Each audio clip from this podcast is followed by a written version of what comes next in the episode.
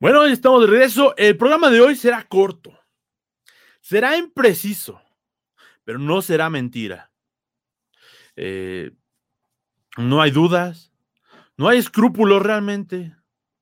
Y lo que te voy a decir hoy es verdad. Es la verdad. Hoy no voy a leer sus comentarios, desafortunadamente. Ahorita, sí, al final. Por favor, todo lo comenten, todo coméntenlo. Comenten lo que ustedes quieran, pónganlo en las redes y al final de todo mi speech lo vamos a leer. Vamos a hablar. Porque, ¿a dónde vamos? Eso es algo que no se sabe con claridad. ¿Por qué?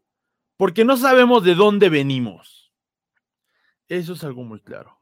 Y hay quienes nos llaman mentirosos, quienes argumentan con toda su ciencia y con su razón que son nacidas desde el ego, desde su verdad.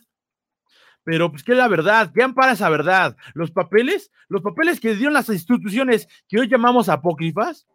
¿Esas instituciones que están validadas en violaciones a los derechos humanos? Ese conocimiento que ellos tienen bien establecido por las personas que nos dieron el status quo, que lo mantienen, por un sistema que es regidor. Sí, esas personas que enseñaron esas cosas son al fin y al cabo quien nos manda. Ya le voy a decir, cuidado con los universitarios, la UNAM, que son los mismos que vienen regidos por un neoliberalismo que se enseñaba en todo el país, asimismo en el ITAM. Libertad de cátedra, mis calzones, y ustedes lo saben. ¿Y una lógica? No la hay. ¿Cuál es la lógica? La lógica es la lógica de, de loco. ¿Cuál? El que ganó. ¿Quién ganó? Pues supuestamente nosotros, porque votamos por el mejor. La realidad es una construcción social en parte. Aunque todo nace de lo que tenemos, de lo que necesitamos y de lo que merecemos. Así que vayamos con cuidado porque si se fijan, hoy más que nunca, solo sabemos de aquí para adelante según nosotros, los jóvenes, los que decimos que todo es nuevo, lo que todo lo tenemos que hacer en un análisis sofisticado, de especialistas, y solo le queremos a los especialistas, pero la historia nos marca algo diferente. En particular nos marca dos cosas. Uno, la historia la escriben los que ganan, y la historia de los que no ganan es borrada.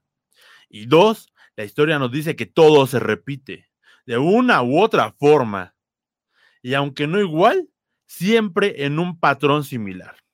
Ahí tenemos, por ejemplo, la Biblia, que nos da justamente cómo los reinos se alzaron, se cerraron imperios, se cayeron. Y aunque ustedes no lo crean, la Biblia explica los porqués y de cómo formar el reino perfecto. Obviamente el reino de Dios, ok, vamos a hablar, es arcaico, bla, bla, bla. Sigamos, sigamos podemos pensar que realmente somos globales. Y ese es uno de los grandes errores que ya pues, vemos en los pueblos. Porque los pueblos se forman de cuatro factores importantes. El yo, el cual se construye diferente dependiendo de cada época que haya existido en la edad, en cualquier edad. Existía el yo comunitario, existía el yo con el tiempo, existía el yo con un dios, después ya existió el yo de las empresas y hoy existe el yo You Only Live Once, el yo primero que los demás. También se rige cada pueblo por la región. ¿Qué región, de dónde estás? ¿Qué riquezas tienes? ¿Cuáles son limitantes? ¿Quién las quiere? ¿Qué puedes explotar y qué no? ¿Qué puedes comerciar y qué no? Esto permite que los pueblos se establezcan y que sean productivos o combativos. Como hemos visto, pues los pueblos se forman de eso. De los que pueden comerciar y tienen con qué. O de los que no tienen y tienen que invadirte para usarte y ser productivos. También los pueblos, también algo que es bien necesario entender, si se forman por el tiempo, porque no es lo mismo el tiempo en que cada pueblo es conquistado. ¿Ok? Por ejemplo, hay ciertos conocimientos que se tenían y que por una conquista fueron borrados. O pueblos que conquistaron otros pueblos y les llevaron tecnología, conocimientos que no se pueden o no se saben aprovechar. Cosa que nos pasa, ya nos creemos un país de primer mundo con conocimientos de primer mundo, estableciendo nuestra lógica de primer mundo y globalización cuando vivimos en una economía de tercera. Por eso el tiempo es muy necesario y, entender que el tiempo eh, es lo que nos lleva a entender el acceso que tenemos a los conocimientos y al sufrimiento que se tuvo que llevar para que esos conocimientos se establecieran. Vamos a ser claros, acá la revolución acabó o no acabó. Empezó, acabó. ¿A qué nos llevó eso? Ese sufrimiento estamos hablando. Y también los pueblos se forman de tus vecinos, que eso es muy necesario entenderlo, porque eso es la coexistencia. O sea, la relación que tenemos con los tuyos, o con los que eran tuyos, o los que dejaron de ser tuyos. Hoy en día podemos gritar Latinoamérica unida y varios aún la sentimos latente. También muchos pueden gritar viva Estados Unidos los que son del norte. Muchos gritan viva la derecha porque se sienten ricos. Muchos gritan viva la izquierda porque les tocó el movimiento del Che familia. Nos queda una memoria, nos queda una historia, queda un ciclo y queda un sentido histórico. Vamos a ver que solamente estamos viendo de 20 años para acá y con eso nos sentimos los reyes del mundo.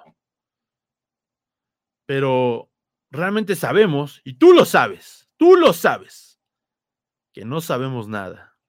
No sabemos nada y eso es algo que se repite y se repite y se repite. Entonces sabemos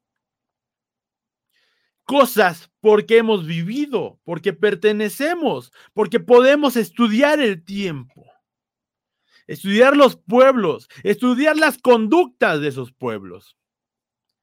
Y por alguna razón no sabemos nada.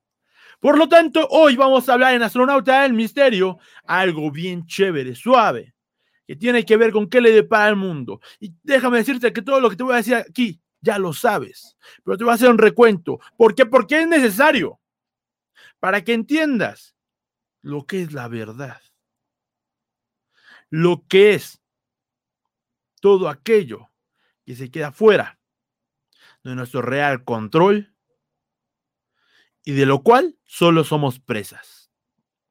Vamos a comenzar con el clima. La Tierra está a 15 grados. La Tierra, nuestro planeta, tiene una temperatura media de 15 grados y está subiendo. Si seguimos contaminando la atmósfera, aumentaremos el efecto invernadero y tendremos problemas muy graves.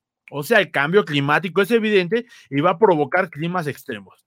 Esto es algo que yo le estoy leyendo que se redactó el 18 de octubre del 2018, donde suponíamos que la temperatura iba a subir de entre 3 a 5 grados y las probabilidades de que las temperaturas subieran tanto a finales de siglo, 2100, eh, debido al calentamiento global es del 90%. O sea, ya sabemos que 90% de factibilidad va a subir la temperatura de 3 a 5 centígrados. Y esto lo sabíamos desde casi el 2017 o desde antes. Los investigadores han analizado de qué forma aumentarían las emisiones de cada 2100 en función de tres variables clave. Fíjense, ¿cómo analizamos el clima y cómo va a subir? Por el Producto Interno Bruto per cápita. Es en el que Estados Unidos ya se cayó abajo y los internacionalistas y los comerciantes dicen que Estados Unidos sigue siendo la potencia número uno del mundo cuando todos sabemos que esa hegemonía va hacia abajo. Y otros especialistas lo dicen. Por eso es que le digo que a veces el conocimiento es algo muy extraño, porque el que reina en ese conocimiento es el que lo marca.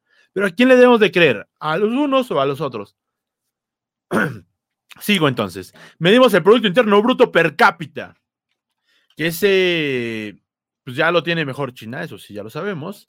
Y la población mundial total, que sigue en crecimiento, y ahí los chinos son un chingo, y acá pues no permitimos el aborto, seguimos siendo un buen, siguen naciendo y naciendo y naciendo y naciendo gente. Por lo cual tenemos que preguntarnos si la raza humana es en sí eh, una plaga.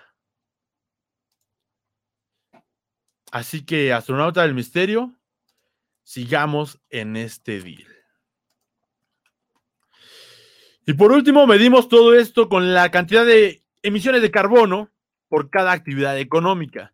O sea que ahí medimos las actividades económicas y qué son necesarias para saber qué se está emitiendo más en carbono y qué cosas debemos eliminar.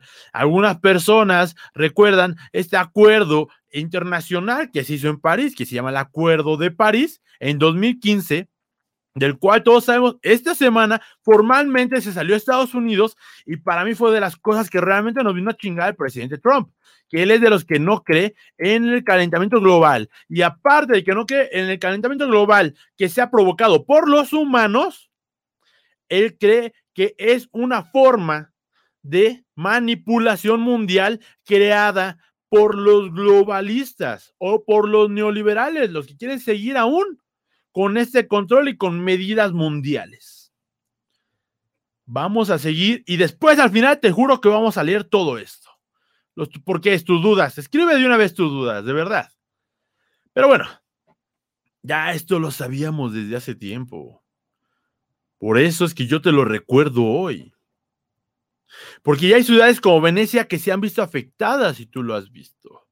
Ya están usando la tecnología para desviar el agua. Londres, Holanda, tienen a, los inicios de los ríos caciques, puertas con puertas gigantes para que el, el cauce del agua siga se desvíe o simplemente no llegue en masa y se vayan a desbordar.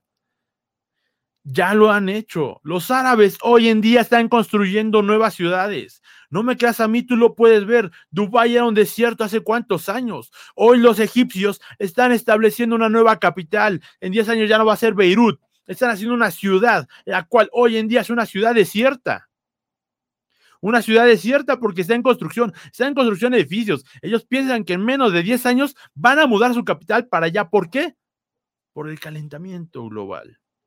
Nosotros acá seguimos permitiendo que Tabasco se inunde. Y podemos hasta reírnos, porque esas son tragedias que se repiten. Y hoy parece que por un error humano, que por una presa, pero ese error, ¿por qué vino? ¿Por nuestro ego? Porque, pues Dios, gracias a Dios, lo mejor está por venir. Pero, te lo explico rápidamente. puede que el calentamiento, ah, puede que el calentamiento global no sea algo de empresa, sino sea algo que va a pasar, porque la Tierra está calentando y eso va a pasar, eso es normal. ¿Por qué seguimos queriendo vivir en donde ya no se puede vivir? ¿Por qué queremos seguir diciéndole a la Tierra, soy tú, domador, soy tu líder? Pero bueno. Continuemos con el clima porque las olas de calor que le están llegando ya son lo mínimo. Los huracanes y tormentas cada día son más intensos. Tú, aunque vivas en la ciudad, lo has vivido, las inundaciones. Y no solo porque las corrientes del mar están cambiando, sino porque las ciudades, ya lo hemos visto, están mal urbanizadas, la gente no tiene una cultura de coexistencia, tú y yo no tenemos una cultura de coexistencia, y nos vale madre toda nuestra ciudad. ¿Por qué? Pues, al fin y al cabo todo es un plan de Dios, nos va a salvar, Dios proveerá. Al calentarse la tierra, hay más sequías, por lo tanto hay menos agua y por lo tanto habrá menos regiones fértiles, por lo tanto habrá menos comida, hay más gente, o sea, menos comida, más gente, o sea, hace más migración. ¿Por qué? Por la violencia. ¿Por qué? Porque la gente quiere controlar el agua, porque la gente quiere controlar a esas personas, porque la gente quiere controlar al alimento, porque la gente quiere controlar esa gestión de la tierra donde se puede cultivar las cosas. Todo esto que genera descontento social. Entonces, hay descontento social, hay gente que está peleando porque todos tenemos diferentes ideas, hay gente que está gestionando a esa gente y que te dice, pelea con esto, pelea contra él, pelea por esto. Al fin y al cabo no tenemos agua, al fin y al cabo no tenemos nada. Eso es lo que está por venir. Al haber más gente, al no saber coexistir, se quedan más enfermedades. Y así, en un mercado de la China, simplemente por tener murciélagos colgando, que se juntan con la grasa y sangre, sudor de un marrano mal lavado, se forma un SARS-CoV-19. Y es que la primera pandemia no lo es. La gente hoy en día nos estamos peleando por diferentes formas de pensar, aunque le echamos la culpa a otros seres humanos, pero nos estamos peleando por diferentes formas de pensar y hacemos justamente religiones, nos unimos a las religiones por desesperación Y todo es un grito en sí de qué? ¿De qué estamos gritando? Queremos la verdad, pero ¿cuál es la verdad si nos tumbamos a Dios, nos tumbamos a las instituciones, nos tumbamos a quien dice la verdad, las validamos en el mismo sistema que juramos destruir, aunque sea un meme? La verdad se levanta ante nosotros no como un hecho real, como un hecho que podamos creer, sino como un hecho de superioridad. Así es. Pero ¿cuál es la salvación? Probablemente no la haya. Hoy ya escuchamos de un grupo como el grupo Bilderberg, que está en los grupos en los Alpes suizos. Ellos se juntan cada año y aunque los acusamos de ser una raza reptil superior, pues son reales y ahí están y no se esconden. Ellos entregan su agenda y vamos a hablar de esto. No les da pena alguna. Simplemente los vestimos como lagartos y pensamos que es algo así, ¿no? Eh, pensamos que es una raza que se quedó para pelear con otra raza por tener el control de los homínidos que ellos mismos crearon y que los crearon para ser manipulados genéticamente para poder extraer oro de la tierra. Así es, esta es la teoría de los Anunnaki. Pero ya he estado viendo que la revolvieron toda y aunque es fantasía, vamos a usar un programa Astronauta al Misterio para contarla en verdad porque está muy interesante, está muy chida, es una teoría bien chévere. Y ahí salen los reptilianos, pero ya está bien revuelta y la verdad ya están inventando no sé qué cosas, que de pronto pues ahí tienen la cara de lagarto, que si no, que si sí, que si nos van a comer a todos, que somos esclavos de ellos. Ay, al rato les cuento esto. Pero bueno, sigamos. Esto ya lo vimos en una lección norteamericana. La pelea, la disputa entre dos gentes, donde realmente quién sabe quién ganó. ¿Por qué? No sé si ustedes ya vieron hoy los noticieros, en particular los noticieros norteamericanos. Muchos de los noticieros norteamericanos ya cambiaron su discurso y ya no dan a Biden como ganador.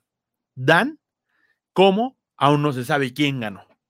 ¿Por qué? Porque posiblemente viene una afrenta del presidente Trump, el, eh, el, actual presidente, que aún tiene hasta enero del 2020 el potencial para hacer lo que él quiera.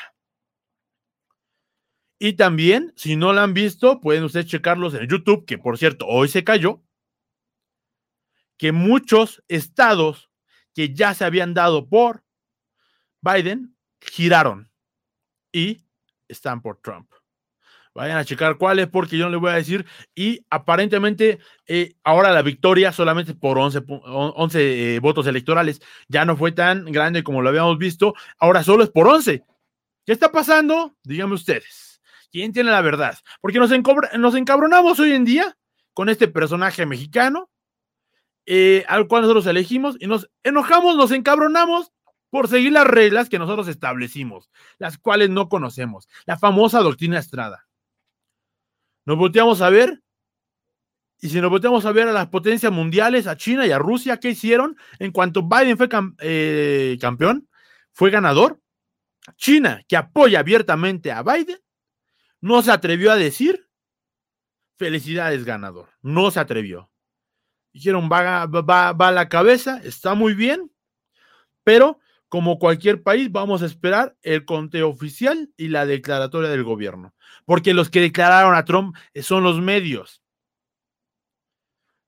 Eh, Press Associated fue quien sacó esto.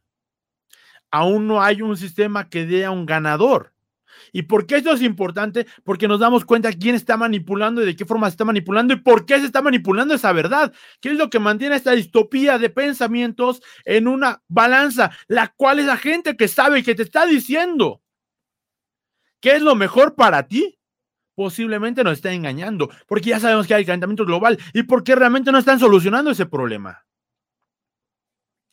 Porque al fin y al cabo ellos no dicen quién gana, pero quién gana realmente. Los que ganan son ellos y para sus amigos. Así ha sido históricamente. Y lo mismo si ganas. Yo creo que yo haría lo mismo si gano. ¿Por qué? Porque el, humano es egoísta. O sea, tiene, tiene sentimientos de protección, tiene sentimientos con los que quiere. O sea, así somos todos. Ponemos a la gente, la confiamos y puede no ser la mejor. Y puede ser que esas gentes sean corruptas como todos, porque todos somos corruptos. Y pues nos asociamos a cosas que no debemos, ¿no? Y además, imagínense, ustedes creen que, hay gente que no, que yo no soy corrupto, yo no soy como los políticos, pero tampoco quieres que te vacunen primero, ¿por qué? Porque quieres que alguien más se chingue antes que tú, porque tú corres un riesgo. Entonces ya nadie se pone primero. se entiende esto, se entienden los porqués, va. Pero pues, algún día hablaremos y yo te voy a explicar por qué se llegó esto. Porque somos o fuimos una humanidad que sí entendía, que sí compartía, pero esta humanidad se extinguió. Y lo podemos ver desde la época del Cromañón, con el Neandertal, con Homo sapiens. Si analizamos esas cosas, son cosas muy interesantes que nos dejan ver para el futuro. De nuevo, si vemos hacia atrás, vamos a poder ver hacia enfrente. Pero como ya los jóvenes tenemos toda la pinche verdad, vemos hacia atrás 20 años, lo que nos conviene. Y de ahí, para adelante. Pero bueno, tenemos una salida. Hay una salida mundial todavía. ¿Qué es lo que se viene? ¿Y por qué te comento esto? Porque es la salida que siempre hemos tenido como humanidad a nivel global. Esta salida es la guerra. ¿Cómo lo sabemos? Pues porque siempre ha sido así. Vivimos en el único sistema que ha funcionado, que es el capitalista. Y ese sistema se ha levantado económicamente, tecnológicamente, socialmente, resentido. Siempre ha sido un sistema resentido, pero ese funcional. Sí, es el más funcional según los datos duros y podemos verlos, que pues, aparentemente son los que hacen eh, que la riqueza per cápita suba más crea una distancia súper enorme de los ricos con los menos ricos, pero así los menos ricos salen ganando un poquito según este sistema. Ningún otro sistema lo ha hecho. Según los datos duros. Podemos intercambiar eso. O simplemente, como lo hemos venido haciendo tú y yo, disimular. Porque pues, chingan a su madre los demás. Al fin y al cabo, yo soy el más listo, yo soy el más feliz, yo soy el mejor. ¿Por qué? porque le echo más ganas, porque me he visto mejor, porque soy más feliz y tú no, y te lo voy a demostrar en mis redes sociales, como soy bien pinche feliz. Pero esos mismos que te hacen feliz son los mismos que te dan los dineros y los que te dan las ganas de gastarlo en qué tienes que gastarlo, te lo dicen. Ellos te lo ponen, te lo visten. Estamos en una Matrix, es verdad. Es una Matrix de fantasía. Yo no creo que sea una Matrix de fantasía, pero es una Matrix impuesta por ese dinerito. ¿Se viene la guerra? Ay, quién sabe. Porque es como un temblor, no se puede predecir. Pero te preparas ante una guerra, pues porque sí. Sí va a llegar, yo creo que sí va a llegar. ¿Cuándo? No lo sé. Yo creo que cuando ellos lo necesiten. Porque en este sistema, eso, una guerra te da muchas ventajas. ¿Cuáles son las ventajas de la guerra? Puedes a reacomodar gente, ¿ok? pues alejar a esa gente que vive en zonas que ya no me conviene que, que, vivan, porque yo necesito gente que esté trabajando, que esté macheteando, que esté gastando y no que esté invirtiendo en sus casas porque se la lleva un temblor. A menos de que venda seguros, quizá. Pero bueno, te sirve para reacomodar gente de zonas estratégicas. Te sirve para replantear economías. ¿Sí? Recordemos que el petrodólar, cualquiera que se ha puesto al petrodólar, se lo han chingado. Bien y bonito. ¿Qué pasó con Latinoamérica? ¿Qué pasó con el Amero? Nunca alcanzó. Y además la guerra sirve para afianzar el poder. ¿Cuál es ese poder? Ese poder que te da la confianza, porque ganan los buenos. Esa confianza que la que los buenos dicen, pues es mi verdad y mi verdad es la que yo te estoy dando. Por eso ganamos, porque soy el bueno. Y en, al menos la guerra en este sistema te da 100 años de poder. Una hegemonía. Todos pensamos que los Estados Unidos ganaron la Segunda Guerra Mundial y por eso son el líder del mundo, son los buenos. Bueno, ya te conté hoy, yo lo sé, tú me vas a reclamar, me vas a decir, oye, pero entonces, ¿qué me estás contando? No me estás contando nada nuevo. Yo ya lo sabía, yo sé que ya lo sabes. Pero ¿por qué?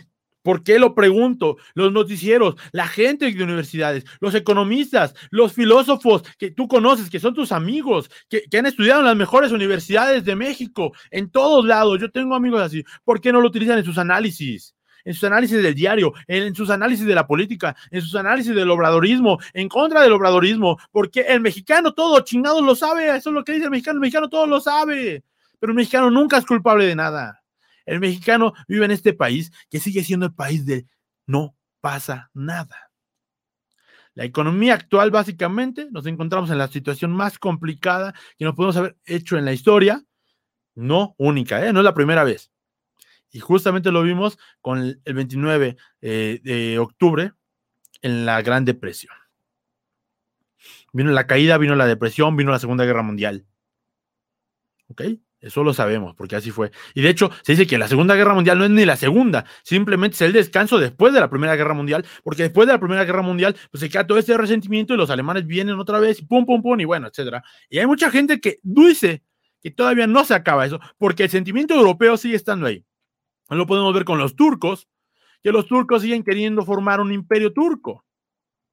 Está muy chido. Los norteamericanos siguen queriendo subsistir con ese imperio. Esa idea más o menos nos la vendemos los latinoamericanos, por ahí vamos, ¿no? Pero bueno. Aparentemente la burbuja aún no acaba de estallar, esta burbuja del 2008, así que los que tienen el poder van a querer mantenerla y por eso hoy nos encontramos en dos posiciones mundiales. Una que es la banca, los gobiernos, que justamente si vemos cómo se hizo el neoliberalismo, es que los gobiernos se apoyaron en el crimen organizado para crear el mejor modelo del mundo, que es el modelo del lavado de dinero y así pueda continuar la globalización.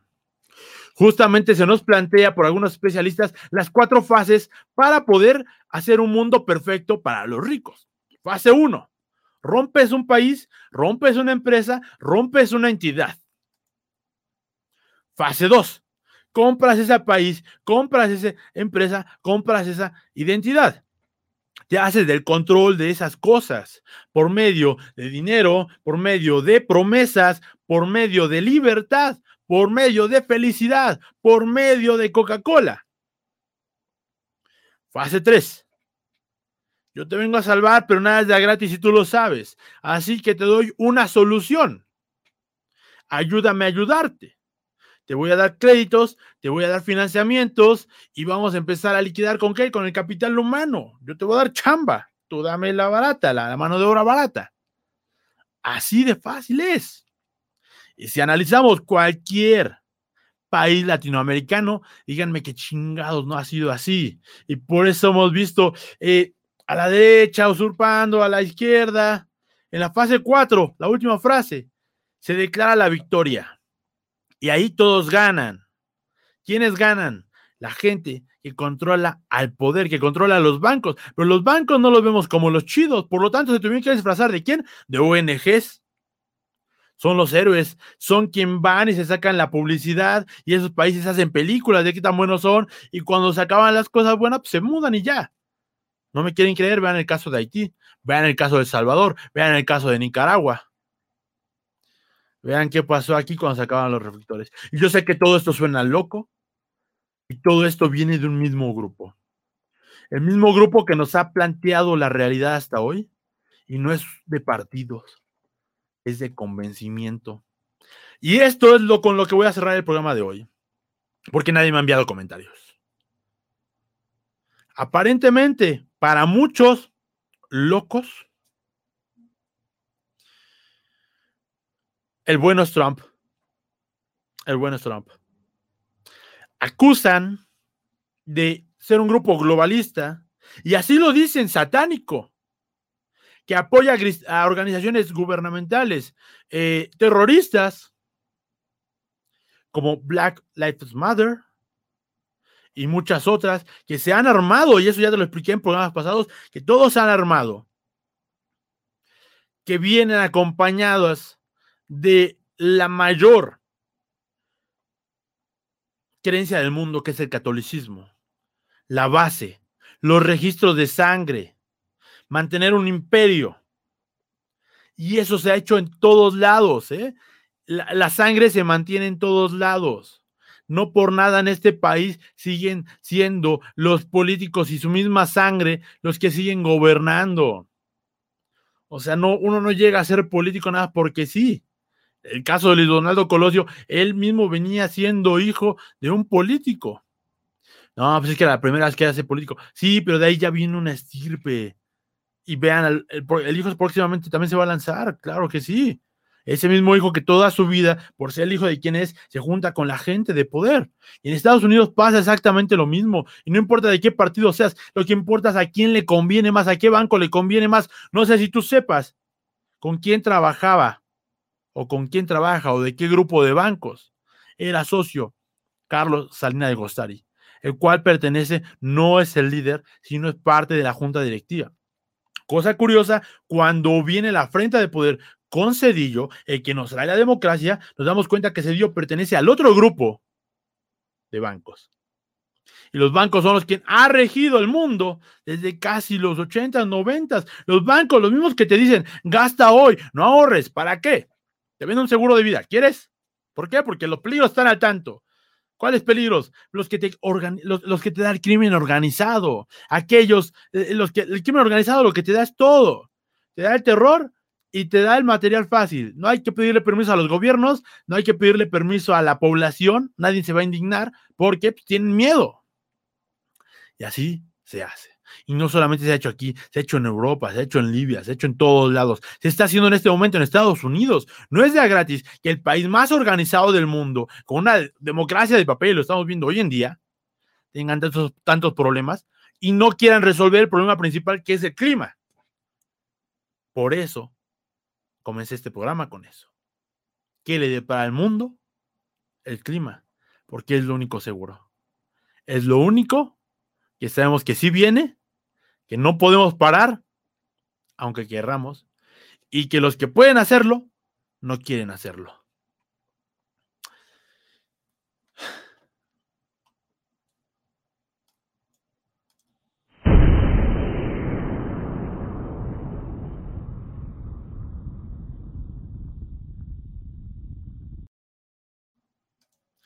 Bueno, astronauta, ya me quedé aquí con ustedes nada para despedirlos. Gracias por verme. Somos cada vez menos personas y eso tendría que ser un indicativo para mí, eh, para lo que sea.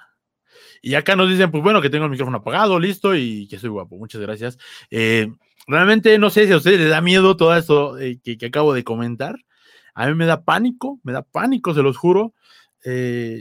no es sencillo descubrir tantas cosas en las cuales uno no puede controlar y de las cuales uno es muy ingenuo porque no tengo los conocimientos para poder develar a ciencia cierta eh, muchas otras cosas que vienen, que se reportan no solamente por, personas que eh, están en, esa, en esas juntas de poder, eh, que abiertamente lo dicen, no para advertirnos, sino porque es filtración que, que se tiene que filtrar porque es parte de, las cosas, o sea, eh, la maquinaria que usted quiera no se mantiene, no, no, no va el príncipe reptiliano, que no estoy diciendo que exista, ¿no?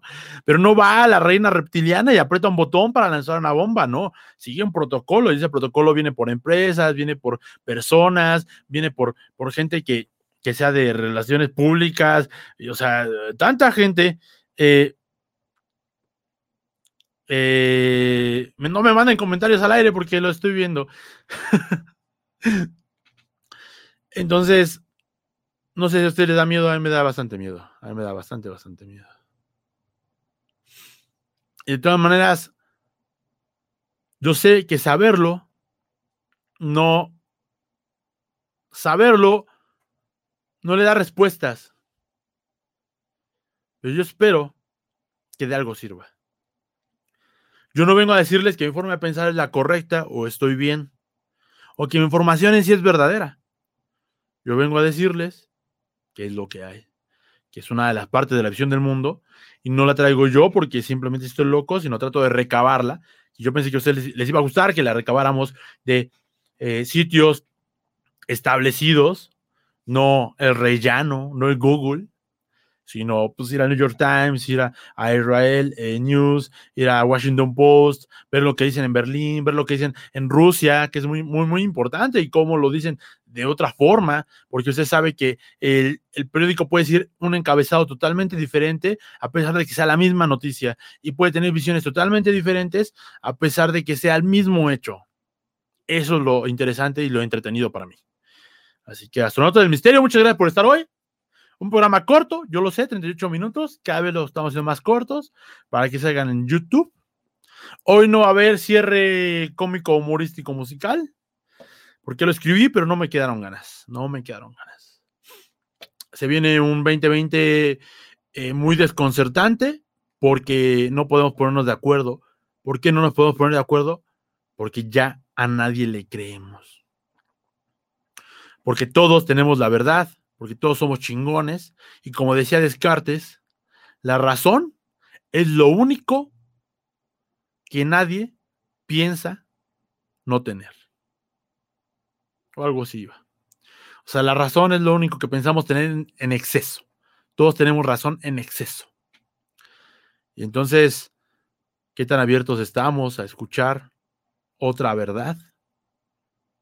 También es desconcertante porque escuchar otra verdad significaría abandonar nuestros ideales, abandonar lo que ya sabemos, lo que nos da confianza, la seguridad. Y de todas maneras yo les digo, duerman bien. Eso es lo que te da la verdad, dormir bien, saber que eres parte insignificante en el mundo, en el universo, o que quizá esa insignificancia que tú tienes es la mínima explosión que se necesitó para que de ahí saliera un universo. Y así es como se explica lo que vino antes del Big Bang. Una explosión tan pequeña y diminuta que sigue hoy en día en expansión. Cuídense astronautas, muchas gracias por vernos esta noche y eh, duerman bien, duerman bonito, duerman en calma.